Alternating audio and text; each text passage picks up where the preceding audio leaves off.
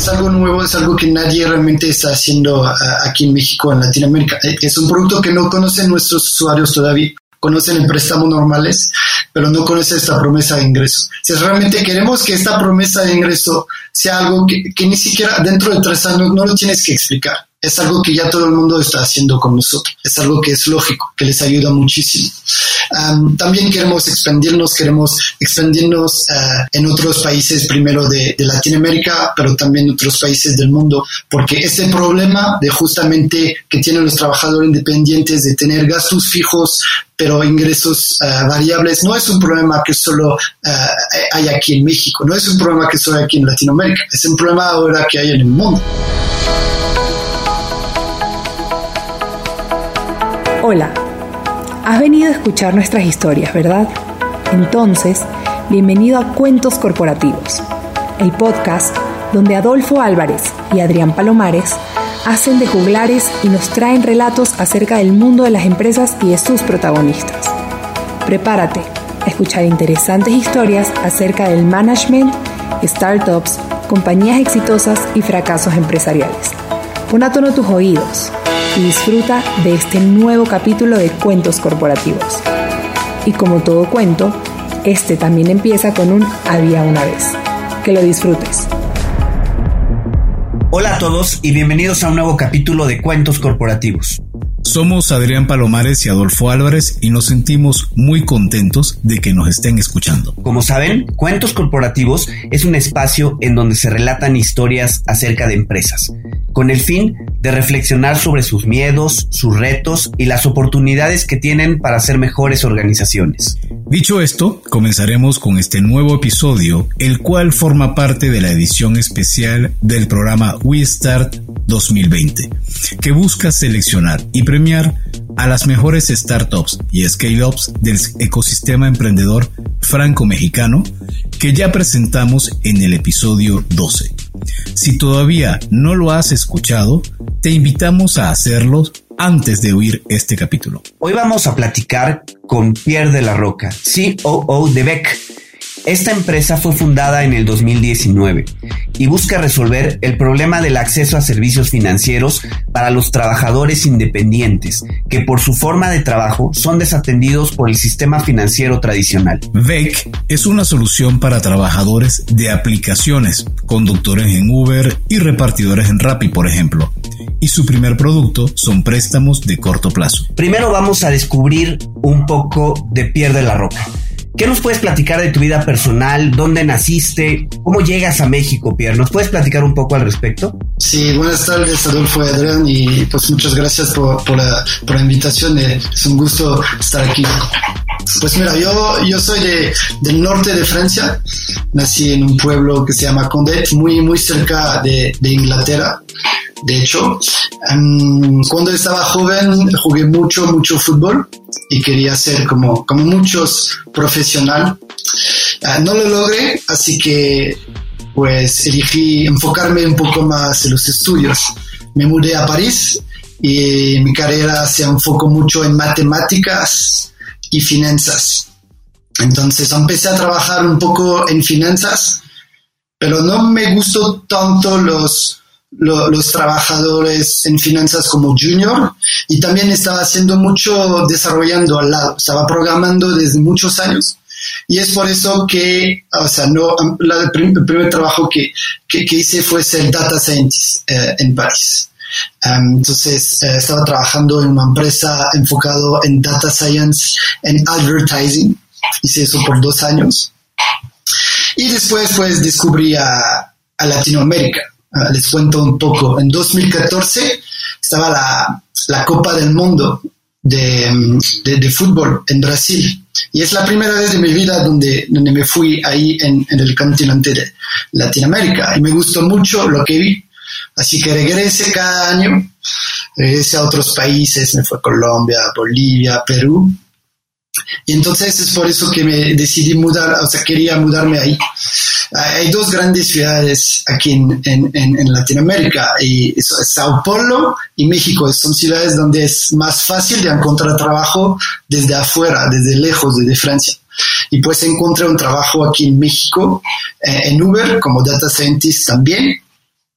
Y es por eso que decidí mudarme ah, hace casi tres años aquí en México. Ustedes mm, se podrán imaginar por el tono de voz de, de Pierre que a diferencia de Adrián y un servidor, cuenta con muchísimo menos canas, de hecho no tiene ninguna. ¿Qué edad tienes, Pierre? Yo tengo 27. 27. Un poquito más joven que ustedes. Un poquito nada más. No tanto. Gracias. Y como mm, e, es una tendencia que siempre he visto en, en, la comunidad francesa, el viajar antes de establecerse en un país, ¿no? Eh, hay como una tendencia de visitar tres, cuatro, cinco países, bien sean en, en Asia o bien sea en América Latina, y luego como aventurarse tú tenías eso ya arraigado de parte de tu familia, lo, habías visto con, con personas conocidas.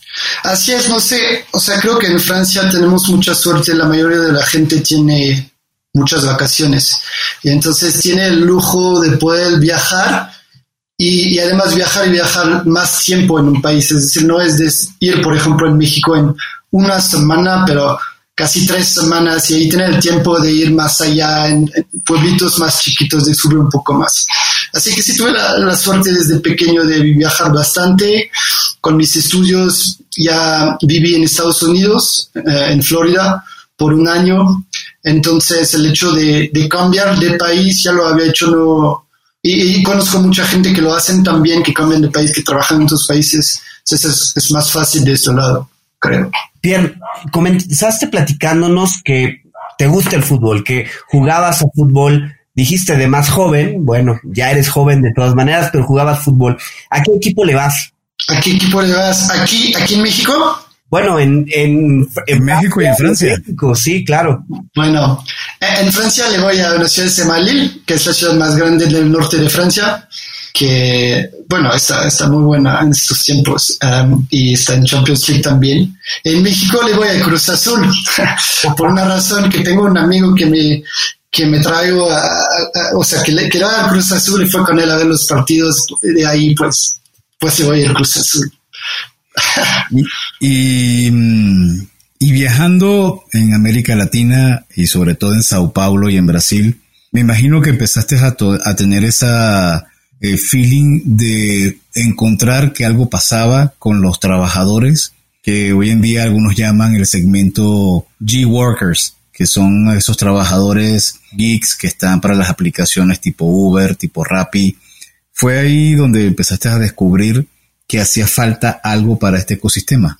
Es correcto, entonces trabajé para Uber para casi dos años, entonces tenía, y tenía la suerte también de, por ejemplo, de viajar, de conocer ahí la, la oficina en México, pero también de viajar en Sao Paulo y de ver qué tan grande este fenómeno eh, eh, es y, y los problemas que llevan y los que se puede hacer para arreglar algunos. Um, entonces sí, realmente, o sea, estaba científico de datos para Uber, tenía como visibilidad completa sobre pues los datos y, y qué tan qué tan grande el fenómeno es, si así es. Oye, y en ese sentido, eh, hemos tenido a otras, este, a otras personas que nos acompañan en este espacio y nos han comentado del momento wow, el momento donde surge la idea. ¿Cuál es el momento que tú recuerdas donde surge la idea de Beck? Donde de pronto dices, aquí hay una oportunidad y yo quiero formar parte de esto, yo quiero desarrollarla. ¿Cuál recuerdas como ese momento wow, Pierre? Sí, entonces Uber es una empresa muy buena, muy, buena, muy, muy confortable y todo, pero quería algo nuevo. Quería emprender desde muchos años, pero para emprender lo más difícil, creo, no es tanto la idea, es encontrar a la buena persona para encontrar, para empezar justamente esta aventura. Entonces ahí en Uber encontré otra persona, José Carlos, uno de mis cofundadores, eh, jugando ping pong justamente en la oficina de Uber y es ahí donde empezó como a hablar con él y, ahí a ver la, idea como de, del acceso al crédito en general para todos los trabajadores independientes. Eso no fue como un momento wow, fue poco a poco hablando con él, viendo que era pues el, el, el, momento, conocía a la buena persona, conocía un problema que quería resolver y también tenía como habilidades para resolver este problema. De ahí empezó. Y entonces, eh, si vemos, eres una persona que tiene 27 años trabajando en una, en una compañía eh, enorme como es Uber, donde seguramente podías tener un potencial de crecimiento importante estando en el área de data science. ¿Por qué decides dejar Uber y hacer este emprendimiento? Justamente es eso, es el buen momento, encontrar a la buena persona, encontrar el problema que me gusta, que es grande, que es importante, donde lo puedo resolver. También muy importante, el ecosistema en México se, se desarrolló mucho en los últimos años y ya tenía mucho más y más ejemplos de, de, gente que salían, que empezaba su negocio también, eso juegas, como ellos lo hacen, yo también lo, lo, lo quiero hacer. Oye, y después de estos dos años, ¿qué nos puedes platicar? ¿Cuál es el desenvolvimiento que ha tenido Beck? ¿Cuál ha sido su historia en esta etapa y sobre todo en prácticamente ocho meses de pandemia? Perfecto. Bueno, pr primero les voy a platicar un poco más de lo que es Beck hoy exactamente. Entonces, lo que hacemos hoy es asegurar un ingreso fijo para los trabajadores independientes, es decir, los que trabajan en aplicaciones como Uber, como Rappi, como Didi. Y lo hacemos a través de una promesa de ingreso. La promesa de ingreso básicamente es el promedio de sus ganancias las últimas semanas de un trabajador. Y cada semana checamos sus ingresos. Si gana menos que su promesa de ingreso, le ofrecemos una recarga para compensar, para que llegue hasta esta meta, hasta esta promesa de ingreso. Y solo cobramos en las semanas donde gana más que su promesa de ingreso.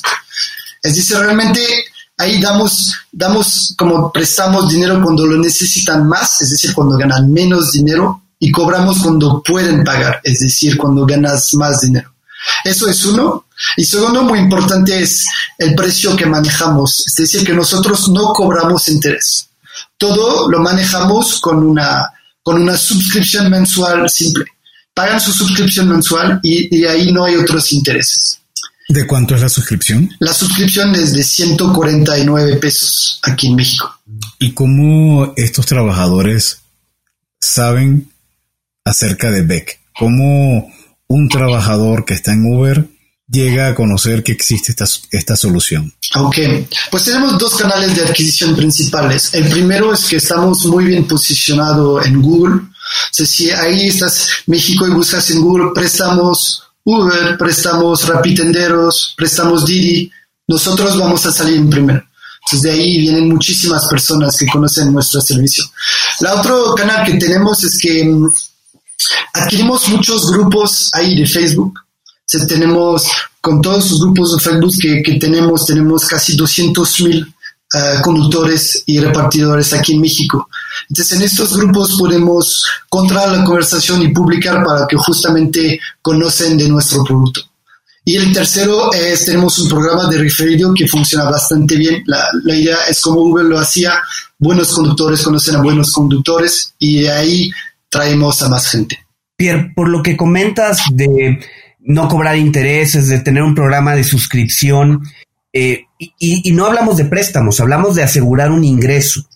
¿Son ustedes una entidad financiera?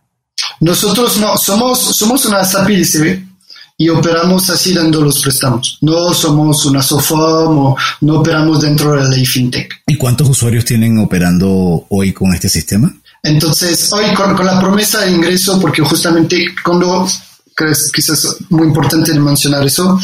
Cuando empezamos, hace un año, ya llevamos un año, cuando empezamos, uh, hicimos un, un, un, préstamo, un préstamo simple. Un préstamo simple donde damos dinero, nos regresan dinero con intereses. Y nos, lo que nos dimos cuenta, y nos tomamos mucho tiempo de, de entender eso, fue de ver que la mayoría realmente no necesitan el dinero cuando damos el préstamo ellos piden un préstamo para tener la certidumbre de tener dinero cuando lo necesitan. Ellos tienen gastos fijos ingresos variables y entonces necesitan una manera de, de jugar esto y de tener la certidumbre justo con, cuando los gastos todavía están aquí y, y, los ingresos están un poco menores, de tener dinero disponibles para pagar uh, las cuentas. Y entonces, uh, al, día, de hoy dimos como prestamos a más de 400 personas y al día de hoy dentro de la promesa de ingreso tenemos más de 150 usuarios. Y en este sentido, em, ¿cómo garantizan que un chofer, un trabajador de esas plataformas no va a de pronto dejar de trabajar en las plataformas y a dejar de pagarles a ustedes. ¿Cuál es el, modo con el que garantizan este tipo de operaciones? Ok. Entonces, primero, nada más para explicar cómo, cómo funciona, cómo seleccionamos a, los usuarios a quien vamos a, ofrecer esta promesa de ingreso. Nosotros contamos con una conexión directa con 12 aplicaciones aquí en México, con Uber, con Uber Eats, con Didi, Didi Food, Rappi, Corner Shop y otras. Entonces, los usuarios entran a nuestra aplicación, se conectan con su cuenta y en este momento tenemos acceso a toda la información de él como trabajador desde que empezó. Desde ahí tenemos una fuente de datos muy poderosa que nos permite tener una muy buena selección. Y realmente lo que pasa es que alguien que estaba, lo que vimos desde una, alguien que estaba trabajando de manera regular cada semana desde mucho tiempo, no va a dejar de trabajar de la, de la mañana siguiente. Y si lo hace es para tener otro trabajo y va a poder terminar de pagar su préstamo, pero entonces nosotros no vamos a poder seguir la relación con él porque nosotros necesitamos esos ingresos. Entonces, sí, e, eso es uno. También desarrollamos nuestro uh, proceso de cobranza, que es, la parte un poco más divertida, vamos a decir, del negocio, pero que sí es muy importante para justamente asegurarnos uh, de recuperar dinero y de poder ofrecer pues los, eh, intereses bajos por el, por el mercado en donde estamos. ¿Y hoy, hoy se cobran a partir de esta conexión que, tienes, que tienen con las aplicaciones? No, tenemos esta conexión de manera totalmente independiente y nosotros cobramos de manera independiente. Hacemos una transferencia bancaria y ellos nos hacen también una transferencia bancaria. Con la suscripción tenemos un programa de, de domicilio a la tarjeta para que cada mes tenemos el pago, pero por lo general es transferencia bancaria. Bueno, tiene, tienen un modelo que realmente eh, es destacable. De hecho, no en vano fueron seleccionados dentro de las empresas ganadoras en el programa de WeStart. Y tengo, bueno, tengo, tenemos muchísimas preguntas, pero voy a empezar con una que quizás es más sobre la, la génesis y el comienzo de Beck. Cuando ustedes comenzaron, ¿cómo iniciaron? ¿Hicieron un levantamiento de capital? ¿Lo hicieron con amigos y familiares? ¿O tuvieron el apoyo de algún tipo de fondo? Cuando empezamos, entonces éramos dos, hoy somos tres personas, cuando empezamos éramos dos, José Carlos eh, y yo. Entonces cuando empezamos no levantamos ningún tipo de dinero. Salimos, tuvimos los dos, eh, pues ahí una parte de, de, ahorros para solventar nuestros gastos y dimos los primeros préstamos con nuestro dinero propio. Eso fue los primeros meses. Después levantamos una línea de deuda justamente para crecer, para dar este dinero. Y hace cuatro, cuatro meses entramos en un programa de aceleración que se llama 500 Startups. Ah, y de ahí pues eh, eh, dan, dan, dan, capital justamente que, que nos permite como pagar nuestros salarios y también tener dinero para crecer y, y dar más préstamos a nuestros usuarios. Pierre, nos has comentado que comenzaron dos y ahora ya hay una tercera persona incorporada, ¿no? Cuando hemos platicado con especialistas en, startups, hablan de que un momento muy importante es cuando llega el primer empleado. Cuando el, el primer empleado se incorpora, porque comienzas a darle forma a la organización y es alguien que respalda la iniciativa que tú estás realizando. ¿Ustedes ya están en ese punto? ¿Esta tercera persona es su primer empleado? Todavía no, esta tercera persona es, socio también, ah, llegó en abril, también es francés, no, eso era algo que, dijimos, pero no encontramos esta buena persona, lleva toda la parte técnica, se llama Antoine, y entonces no, todavía no estamos en este punto donde es el primer empleado, justamente en estos días empezamos a, levantar nuestra, nuestra ronda de, de, de inversión para justamente contratar el primer empleado, la el próximo, como al final de este año o en enero de, del próximo año. Y desde el punto de vista de tecnología, Pierre, eh, tú eres alguien que tienes un background en matemáticas, en finanzas, también te ha tocado como dicen vulgarmente, colocar código, meter código. ¿Te ha tocado o están pensando en algún momento integrar mm, elementos como data análisis o inteligencia artificial para evaluar cómo es el comportamiento de sus usuarios? Totalmente, totalmente. Entonces, conozco muy bien de esta parte y la, la inteligencia artificial no es, no mucho, no hay muchas personas o empresas que lo hacen. ¿Por qué? Porque se necesitan muchísima, muchísima, muchísimos datos para, para construir algo robusto y se necesita tiempo. Entonces, al día de hoy no estamos haciendo machine learning, no estamos haciendo inteligencia artificial, eh, pero sí estamos preparando todo porque cuando el momento que lleguemos a un número de, de préstamo uh, razonable podamos como construir justamente un modelo de, de, como de machine learning muy robusto. Entonces, um, totalmente tenemos eso justamente para el próximo año también, cuando vamos a empezar, va a ser el buen momento para construir esos primeros modelos.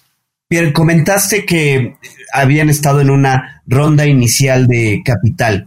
¿En qué planean usar estos recursos iniciales? ¿Cuáles son las principales eh, necesidades que ven ustedes para consolidar BEC en el mercado? Perfecto. Las tres primeras personas que vamos a, contratar y son las más importantes son primero la parte de soporte.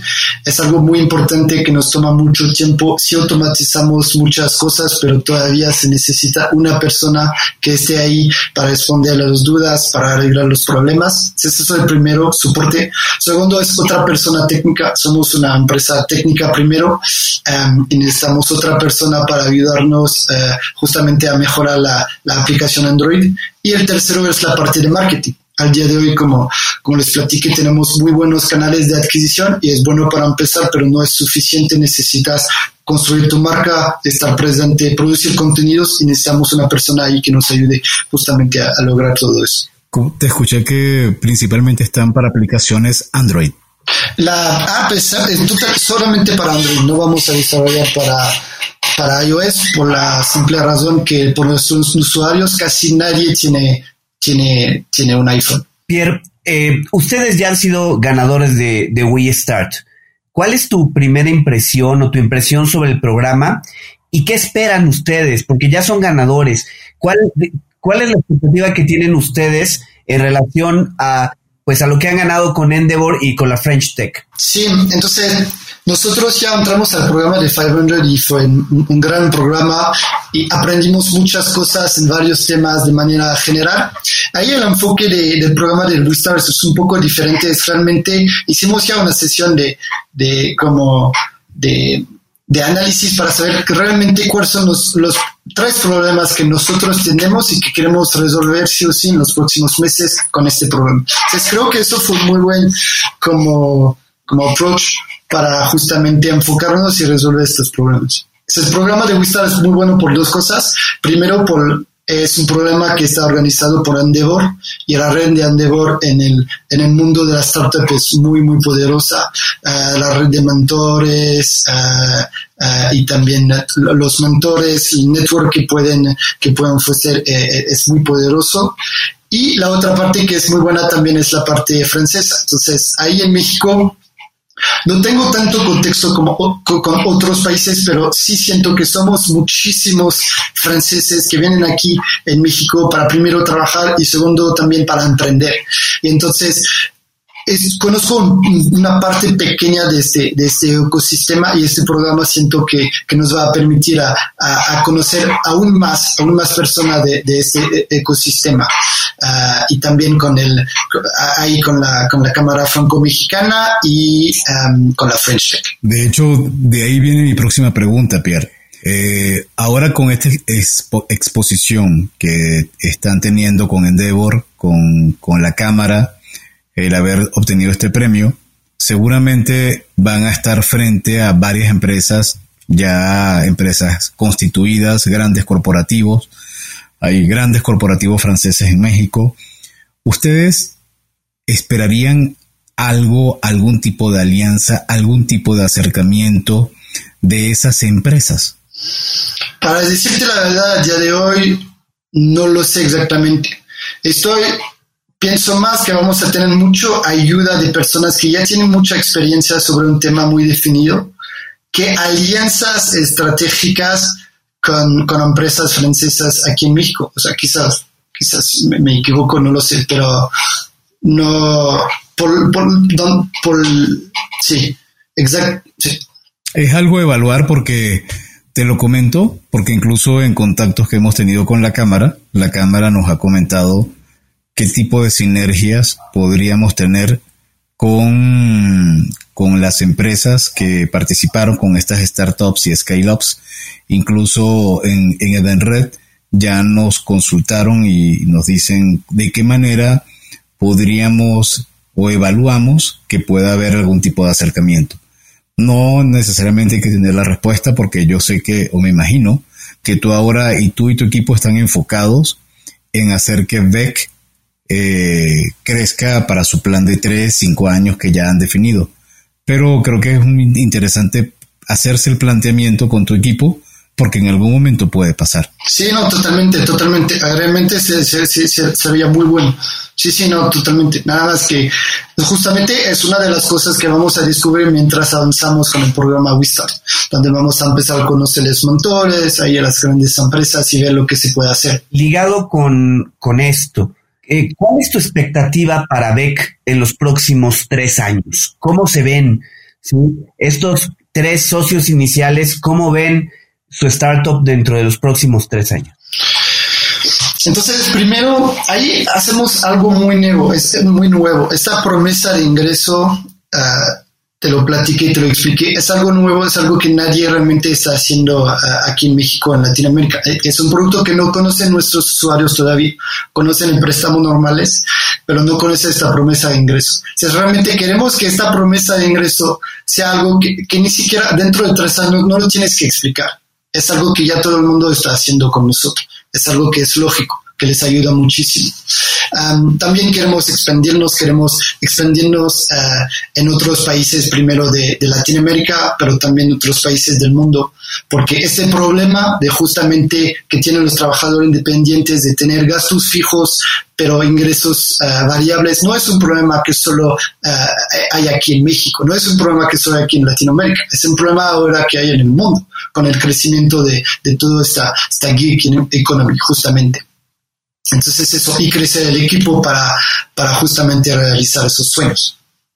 Y sobre, ese, sobre esa reflexión que haces, Pierre, en este contexto de pandemia y de crisis económica mundial, ¿cómo ves tú y tu equipo el futuro de las startups en México? ¿El futuro de las startups en, en general? Sí, en general puede ser de lo que hayas visto en el ecosistema de startups, tanto a nivel mundial, pero ahora que ya tienes tres años en México, sientes que México se está dando el caldo de cultivo para que hayan más y más emprendimientos eh, o sientes que lo que está ocurriendo con la pandemia la va a detener esta tendencia? Entonces, primero, sin, sin la pandemia ya había una tendencia de, de, más y más emprendedores aquí en México, más y más ayuda, más y más capital que llega a México. Hace poco un ejemplo del primer unicornio en México, que es Kavak. Eso es muy bueno para todo el ecosistema porque por mostrar que sí se puede hacer un unicornio solo aquí en México.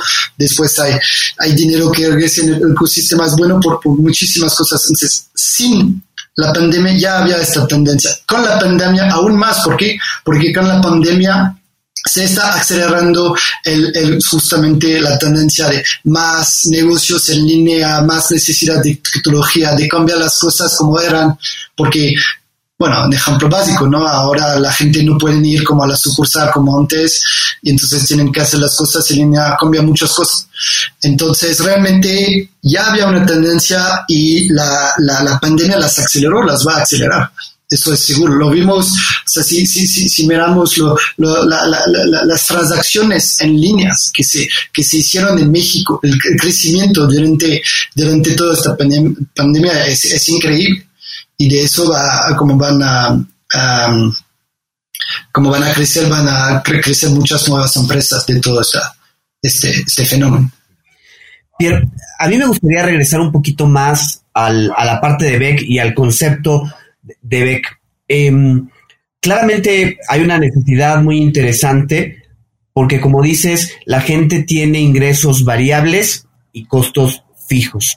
¿Ven ustedes a alguien, ya sea una startup o empresa dentro del sector tradicional, eh, como una competencia? ¿Ubican alguna empresa pues buscando atender este segmento como lo están haciendo ustedes? Bueno, primero, la primera competencia, por así decirlo, son los bancos. Los bancos tienen muchos, muchas cosas que mejoran, pero si hay una cosa en que están muy buenos es dar préstamo. Hacen eso desde muchísimo tiempo, tienen todo el proceso, lo hacen muy bien para seleccionar a la gente. Lo único problema es que aquí en México por lo menos dan, dan préstamos a, un segmento reducido de la población y hay todo otros como tipo de población que, no tiene eh, acceso a, esos créditos. Entonces, eso es la, primera competencia. La segunda competencia eh, realmente es, no es tanto de otras empresas, es realmente de, lograr justamente a cambiar los hábitos porque aquí, por ejemplo, nosotros es lo que estamos haciendo, cambiamos los hábitos. Antes es, la gente que viene, que pide un préstamo, eh, que pide, también esto es muy importante, que pide más, más dinero que lo que puede pagar porque está sobreestimando sus ingresos. Ahí cambiamos las reglas y damos un préstamo proactivo. Damos dinero, nosotros elegimos el monto y el momento del préstamo. Entonces realmente damos un, préstamo cuando lo necesitan y cobramos cuando pueden pagar. Y, pues la otra parte de, la, competencia es que hay muchas ah, nuevas como bancas alternativas que están creciendo aquí en México y que primero se enfocaron a, hacer una tarjeta de débito eh, para los consumidores, pero eso es solo la primera etapa y quieren buscar justamente otros fuentes de ingresos y muchos de ellos se enfocan en crédito y muchos de ellos se enfocan también a este segmento de, la gig economy. Entonces, ellos también van a hacer competencia. Pero realmente ahí el mercado es muy, muy grande eh, y está creciendo muchísimo cada año. Entonces, hay mucho espacio para todos de ese sentido. Oye, em, al final, ustedes están atendiendo una población que podríamos decir es cautiva ya de otras aplicaciones, de otras empresas, ¿no? Es una población cautiva pues ya mencionábamos de Didi, de Uber, de Rappi. Em, ¿Ven a estas empresas como un riesgo? ¿Ven, a estas, ¿Ven que esas empresas pudieran pues expandir su operación? Hoy Rappi vende de todo, ¿no? Por decirlo. Eh, y de pronto convertirse en un competidor para ustedes. Y, uh, quisiera aprovechar la pregunta de Adrián para preguntarte, ¿cuántos trabajadores, porque me pareció que estaba en tu presentación, cuántos trabajadores estiman que hay en México en la gig economy? Hoy en México estimamos que hay 12 millones de, trabajadores y 50 millones en, todo la TAM. Entonces, el mercado es, es, muy, muy grande. Por el lado de, de, las aplicaciones, no lo mencioné porque es el riesgo menos presente, porque uno, ellos no es su core business de ofrecer préstamo, por ejemplo, esas empresas. Y sí es algo diferente. Ya lo intentaron hacer sin mucho éxito. Dos, llegó esta, esta, esta pandemia eh, que cambió mucho las cosas para estas empresas que justamente se enfocan aún más en su core negocio. Un ejemplo muy sencillo es que Uber justamente eh, antes estaba queriendo hacer muchas cosas del lado de finanzas pero con la pandemia ya cerró toda la parte de Uber Money, que era algo dedicado justamente para toda esta parte de estas, estas finanzas. Tres, aún si lo hacen, Rappi, por ejemplo, es un buen ejemplo. Rappi es eh, eh, la, empresa de la gig economy que, que va más lejos en los servicios financieros, pero primero se enfocan en los usuarios. Es decir, no se enfocan en los conductores repartidores, se enfocan primero en los usuarios y volverse una wallet ahí que los usuarios usan. Um, sí, uh, creo que, y, bueno, cuarto, eh, hay una parte legal muy, muy importante aquí que es cuando estas empresas deciden ir un poco más allá con la relación con sus usuarios, se, se acercan más y más al lado de, de no tener como uh, socios conductores, pero realmente empleados. Y ahí es un grande problema para esas empresas. Por eso no los mencioné, porque creemos y que, que realmente no digo que nunca, pero no se van a meter en este negocio. Pues más van a buscar um, como partners para, para justamente llevar a cabo uh, esta parte del negocio. Comentando o escuchándote, creo que sí va a ser súper importante que, que puedan lo antes posible contratar a esa persona que los ayude en marketing y en la parte de contenido, porque esta población va, puede ver en ustedes la opción no solamente de financiarse, sino también de educarse financieramente, aprendiendo de cómo balancear sus ingresos, sus gastos, cómo poder no sobre eh, endeudarse y soluciones como BEC pueden ayudarles, pero para eso también es importante educarlos, ¿no?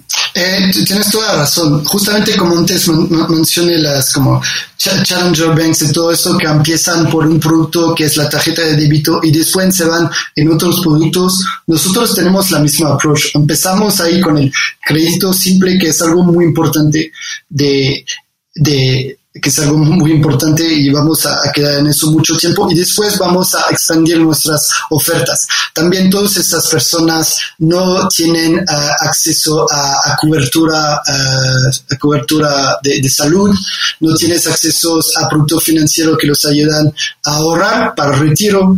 También es, son, son áreas donde vamos a ir. entonces, sí, realmente tenemos la misma estrategia, empezar por un producto, hacerlo muy bien y después expandirnos en otros productos. Y pensando un poco en, en ese tema de la expansión, ¿han pensado expandirse a poblaciones que no se enfoquen en temas tecnológicos? En México hay mucha población que tiene ingresos variables, ¿no? Estaba yo pensando en meseros, en taxistas, en propineros. ¿Se ven dentro de este mercado? Totalmente. Realmente nuestro mercado son todos los trabajadores independientes, es decir, trabajadores que perciben dinero, que no perciben salario, pero que tienen ingresos variables. Entonces, empezamos por esas ah, aplicaciones porque justamente ahí tenemos una ventaja muy fuerte que es la visibilidad sobre los ingresos. Un ejemplo muy importante, por ejemplo, en una ciudad como Guadalajara, 60% de, de, los viajes en aplicaciones como Uber se hacen en efectivo. Es decir, que la, la gente, los conductores perciben la gran mayoría de sus ingresos en efectivo. Entonces, tienen una cuenta bancaria, sí, pero hay poco dinero que transita por esta cuenta bancaria. Entonces, aún así, si, el banco lo quiere dar préstamo a ellos, no, puede, no tienen visibilidad sobre sus ingresos. Nosotros sí tenemos toda esta visibilidad. Por eso empezamos por eso. Justamente por toda la tendencia, que vemos de la digitalización de, los servicios, hay más y más servicios que se van a hacer a través de una aplicación donde nosotros vamos a poder tener la, visibilidad sobre esto.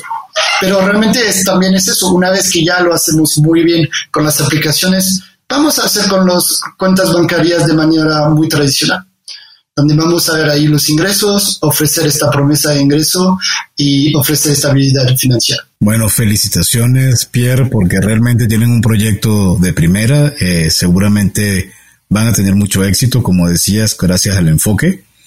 Y ahora pasamos a un plano de nuevo muy personal, pero un personal, digamos, que tiene que ver con lo que a ti te gusta. Eh, ¿Te gustan los cuentos? Me gustan mucho los cuentos, de hecho, sí.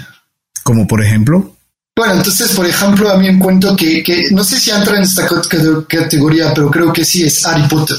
Creo que es un poco cliché, pero sí tengo una relación muy, muy fuerte con, con esos libros. Primero tengo una relación técnica con esos libros porque, porque empecé a aprender a leer casi en francés con esos libros. Empecé a aprender el inglés con esos libros también. Y cuando llegué aquí en México en menos de tres años, no hablé mucho español y empecé a aprender también español con esos libros. Entonces le debo mucho a todo, a, todo Harry Potter y le conozco muy bien.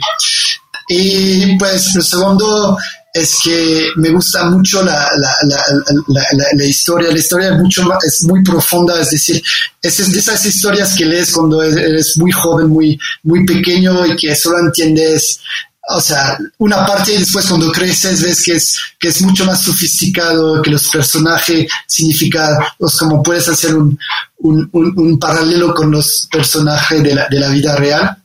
Y pues al final, o sea, tengo una relación casi romántica con ellos. Me gusta todo del universo de Harry Potter, de los libros, las películas. Hasta fue una pieza de teatro en Londres, el parque de atracciones. ¿Fuiste al parque de atracciones de Orlando? Es correcto, muy bueno. Está no increíble. Está increíble.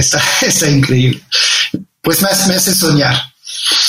Qué bueno. Ligado con, pues, con tu emprendimiento, con este Beck y todo lo que están haciendo ustedes.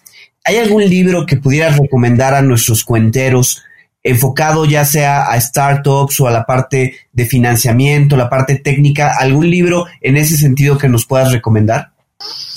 Sí, no sé si es relacionado directamente con el emprendimiento, pero básicamente tengo dos. De la parte de un poco más business, es el libro que me, que me hizo amar el mundo de las finanzas, es A Random Walk Down Wall Street de Burton Malkiel que es un gran, gran libro, es increíble, o sea, si cualquier persona que quiere descubrir un poco de finanzas eh, debe leerlo, ah, realmente lo recomiendo muchísimo.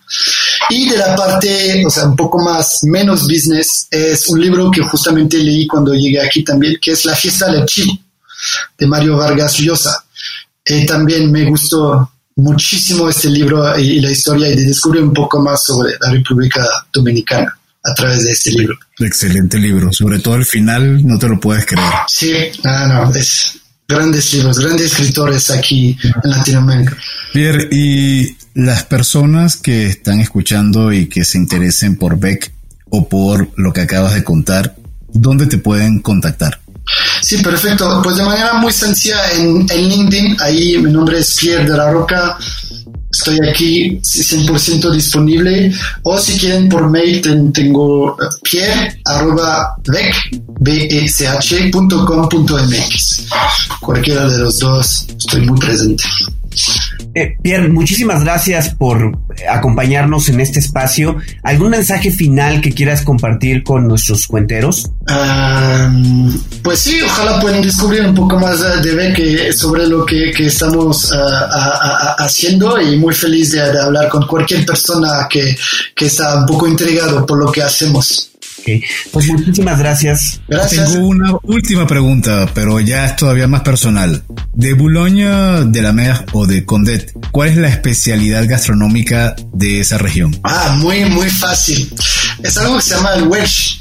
De hecho, hasta hubo una competencia hace muy poco ante todos como las especialidades de donde, de donde vengo y, y el ganador fue eso, el Welsh. Básicamente es pan jamón y un queso que se llama cheddar, que sé que, sé que está mucho, mucho queso, pero es muy bueno. Lo recomiendo. Excelente. El Bueno, pues este ha sido Pierre de la Roca con su proyecto, con su empresa Beck. Gracias por acompañarnos en este episodio de Cuentos Corporativos. Como siempre decimos, las empresas, sin importar su origen, razón de ser o tamaño, tienen todas algo en común. Están hechas por humanos. Y mientras más humanos tienen, más historias que contar. Y todo cuento comienza con un había una vez. Hasta el próximo capítulo. Muchas gracias, Pierre. Gracias. Gracias a ustedes. Gracias por habernos acompañado en este capítulo de Cuentos Corporativos. Ojalá que esta historia haya sido de tu agrado y sobre todo que te lleves ideas y experiencias que puedas aplicar en tu propio universo empresarial. Esperamos que nos escuches nuevamente y recuerda, todos los cuentos comienzan con un había una vez. Hasta la próxima.